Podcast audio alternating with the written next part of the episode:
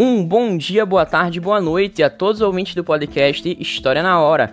E nesse episódio especialíssimo para você, meu caro ouvinte, vamos trazer a Guerra do Paraguai e a crise do Segundo Império Brasileiro, já que em diversos meios comunicativos era comum existir charges criticando essa figura imperial e que diziam: "O rei, nosso senhor e amo, dorme o sono da indiferença". Os jornais que diariamente trazem os desmandos dessa situação parecem produzir, em destaque, o efeito de um narcótico. Bem-aventurado, Senhor, para vós o reino do céu e para o vosso povo o reino do inferno ou seja, uma crítica dirigida diretamente à figura do imperador, já que essa situação política estava muito complicada no século XIX. E de um lado temos os conflitos na região do Rio da Prata, que tiveram vários esforços concentrados na diplomacia e também nas forças militares brasileiras, e por outro lado temos a intervenção de movimentos abolicionistas que pressionavam ainda mais o fim da escravidão. E aí, meu caro ouvinte, você está curioso para mais um tema, para mais uma abordagem filosófica histórica sobre nossa história brasileira? Bem, então o convite já está feito porque vamos ter uma viagem no tempo fundamental e essencial para os nossos conhecimentos, já que sairemos do século XXI e iremos para o século XIX, citando a Guerra do Paraguai, os projetos de imigração e, é claro, o tema da escravidão como pauta dos movimentos abolicionistas.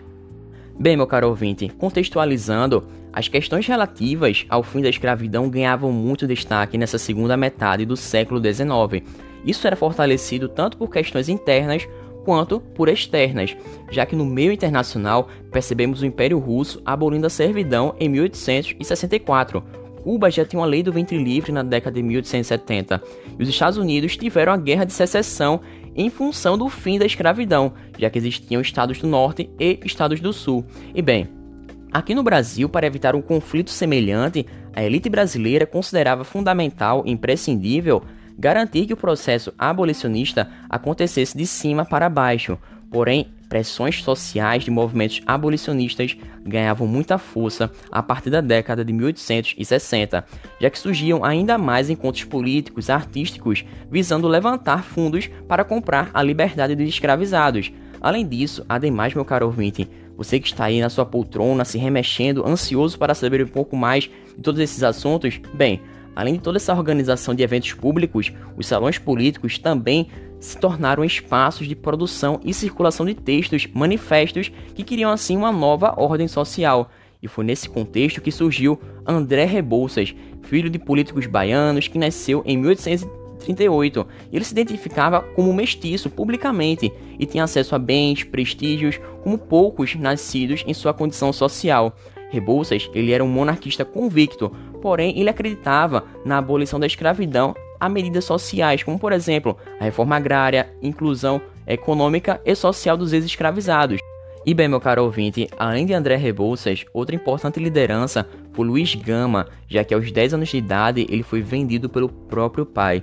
Ele agora se tornou um ativista político e dessa forma defendia o direito do escravizado de ir de contra a escravidão. Além disso, contribuiu para a alforria de centenas de pessoas escravizadas através de atuações jurídicas. E toda essa pressão era favorável ao contexto internacional. Bem, meu caro ouvinte, é fato que o governo brasileiro promulgou, diante de tanta pressão externa e interna, a Lei do Ventre Livre em 1871, também chamada de Lei do Rio Branco. Ela prescrevia que a criança ficaria aos cuidados dos senhores de suas mães até os 8 anos, e a partir dessa idade os senhores poderiam pedir ao Estado uma indenização pelos ingênuos, entre aspas, ou até mesmo utilizados como mão de obra escravizada até os 21 anos de idade. E essa lei trouxe a criação de escolas agrícolas públicas para libertos e também para esses ingênuos dessa forma estimulou investimentos públicos que seriam utilizados anualmente para quitar essa alforria dos libertos.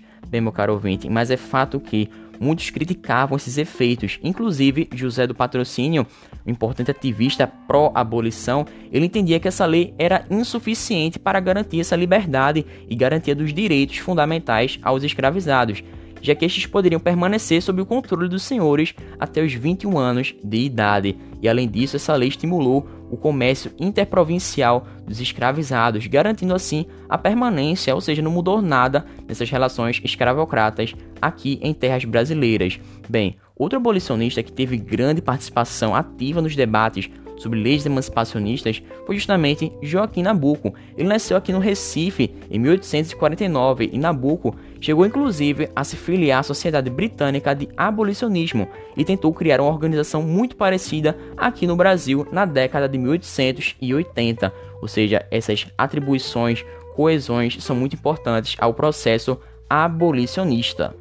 E todo esse processo levou à fama das campanhas abolicionistas que incentivavam em peças publicitárias, como por exemplo, como rótulos de cigarros, fósforos, lenços, aguardentes e jornais, o fim da escravidão. Bem, é claro, meu caro ouvinte, que você está aí ansioso para saber um pouco mais desse assunto, mas calma, Calma, meu caro ouvinte, vamos chegar aos poucos na Guerra do Paraguai, que ela acontece de 1864 até 1870, e ela vai ser fundamental para a formação da República Brasileira. Mas calma, não se apresse, vamos com parcimônia. Bem, as iniciativas de apoio à vinda de imigrantes europeus tiveram início em 1847 através da intervenção de Nicolau do Campos Vergueiro. Ele era um antigo regente fazendeiro em que a riqueza provinha do comércio de importação de escravizados. Como a gente sabe, antes isso era possível, já que estávamos ali tendo diversas pressões inglesas ao fim desse tráfico intercontinental. Dessa forma, a partir de recursos vindos do governo imperial, ele conseguiu subsidiar a vinda de alemães suíços para trabalhar aqui nas fazendas do Oeste Paulista através de um regime de parcerias, em que os fazendeiros poderiam financiar a vinda de imigrantes e eles deveriam pagar a viagem com o seu trabalho. E dessa forma, esse modelo de imigração foi um fracasso por conta de diversos atritos, coisas que não deram muito certo em função da rígida disciplina de trabalho do bloqueio das correspondências e diversas dívidas dos imigrantes nas próprias fazendas, ou seja, se tornou como um novo projeto escravocrata aqui no Brasil. Situações foram muito recorrentes e chegaram inclusive a dar em revoltas populares. E para tentar solucionar todo esse problema, em 1871 aconteceu uma tentativa do governo de São Paulo de trazer um incentivo a mais à imigração para o Brasil. E para conquistar esse objetivo, foram criadas linhas de crédito para os fazendeiros da região financiarem assim a vinda de imigrantes para suas fazendas, e todo esse processo foi chamado de imigração subvencionada, já que a vinda dos imigrantes contava com auxílios vindos do Estado. nos primeiros anos, após o início desse novo sistema, vários imigrantes que chegaram ao Brasil foi uma quantidade muito pequena e dessa forma as condições de trabalho ainda se tornavam precárias demais. E toda essa organização tomou uma série de providências a fim de atrair uma mão de obra imigrante para as regiões do café, como por exemplo de panfletos ufanistas em vários idiomas e também da abertura de escritórios em cidades italianas para acelerar ainda mais a imigração ou até mesmo o processo de embranquecimento racial. Mas bem, os efeitos de unificação da Itália, da Alemanha, somados assim às transformações do capitalismo, promoveram assim uma piora no nível de vida das classes mais pobres. Como lembramos, acontece uma revolução industrial e consequentemente existe a exploração sobre a classe proletariada. E dessa forma, nas linhas gerais, a imigração para São Paulo de qualquer procedência saltou de 650 pessoas para quase 92 mil em 1888, na maioria italianos. Bem, meu caro ouvinte, todo esse processo de imigração vai fomentar a formação de novos clubes do futebol brasileiro, como por exemplo o Palmeiras e o Cruzeiro, que posteriormente na Segunda Guerra Mundial serão perseguidos. Mas calma, chegaremos nos próximos podcasts a esses assuntos, a esses debates. Bem, voltando ao nosso tema, a imigração subvencionada ajudou assim na substituição da mão de obra escrava pela mão de obra assalariada nas áreas do café. Além disso, atendeu às crenças cientificistas da elite brasileira que apostavam nas teorias raciais e eugenistas. E outro fator que foi fundamental para o avanço das causas abolicionistas foi a Guerra do Paraguai, já que ela gerou transformações ideológicas no contato com o positivismo, republicanismo e nacionalismo, mudando assim a mentalidade do exército brasileiro, já que não havia a ideia de pátria, nação e positivismo anteriormente. Eles se perguntavam: estamos lutando por quem e para quem? Ou seja, um conflito com reflexos atuais, inclusive na questão racista entre os próprios sul-americanos, já que cerca de 70% de toda essa população paraguaia vai, ao óbito. E dessa forma, toda essa guerra vai modificar a mentalidade do exército. A indústria paraguaia vai ficar muito comprometida, inclusive a questão republicana entra em xeque e em discussão, e o Brasil vai sofrer com elevados custos da guerra. Monarquismo ou república? Eis a questão. Bem, meu caro ouvinte, podemos citar que esse genocídio paraguaio está atrelado à questão Christie e à dominação inglesa, já que os cofres britânicos não atingiam a região paraguaia. Mas por que, meu caro ouvinte? Vamos descobrir agora toda essa questão, todo esse questionamento e solucionar essa dúvida no nosso interior.